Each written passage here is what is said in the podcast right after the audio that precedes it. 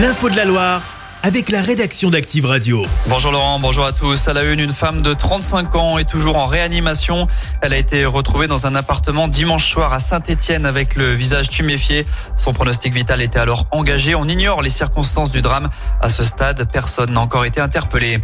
Lui s'en est pris à son voisin avec une batte de baseball. Un homme de 28 ans s'est présenté de lui-même au commissariat stéphanois dimanche matin. Il a expliqué avoir eu un différend avec son voisin. Selon les premiers éléments du dossier, il l'aurait frappé à la tête.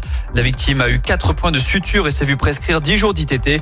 L'agresseur présumé est connu pour d'autres conflits avec le voisinage et il a été placé en garde à vue. Dans le Rouennais, un adolescent a été blessé par un tir de pistolet à plomb. L'info est révélée par le progrès. Les faits se sont déroulés le week-end dernier à Villeray vers 22h. Dans des circonstances qui restent encore à déterminer, un jeune homme de 17 ans a été touché à la cuisse alors qu'il était devant chez lui. L'auteur du tir est en fuite. Une enquête a été ouverte. Le groupe HEF prend ses quartiers dans les Albertis à Saint-Etienne. Cette usine va créer des piles à hydrogène.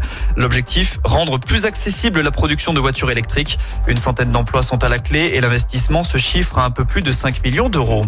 Est-ce la fin du permis de conduire à vie? Le Parlement européen va en tout cas se prononcer sur la possibilité d'imposer aux conducteurs une visite médicale tous les 15 ans pour pouvoir conserver son permis.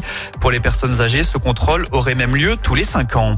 Neuf établissements Dora ont eux reçu un bip gourmand. La distinction est décernée par le guide Michelin et elle récompense la bistronomie moderne avec des produits locaux et régionaux. Parmi les nouveaux sites primés, l'acte 2 à Saint-Bonnet-le-Froid dans la Haute-Loire voisine.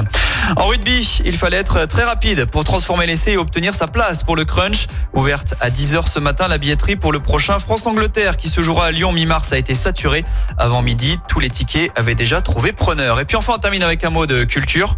Papa te demande il est où ton sac? Tu sais pas, tu le cherches, tu le trouves, tu me suis allé papa la pas le temps. Hop, hop, hop, hop. Et avis aux fans de Gad Elmaleh, l'humoriste sera en spectacle dans la Loire l'an prochain. Il se rendra au Zénith de Saint-Étienne le 21 mai 2025 pour présenter son nouveau spectacle lui-même.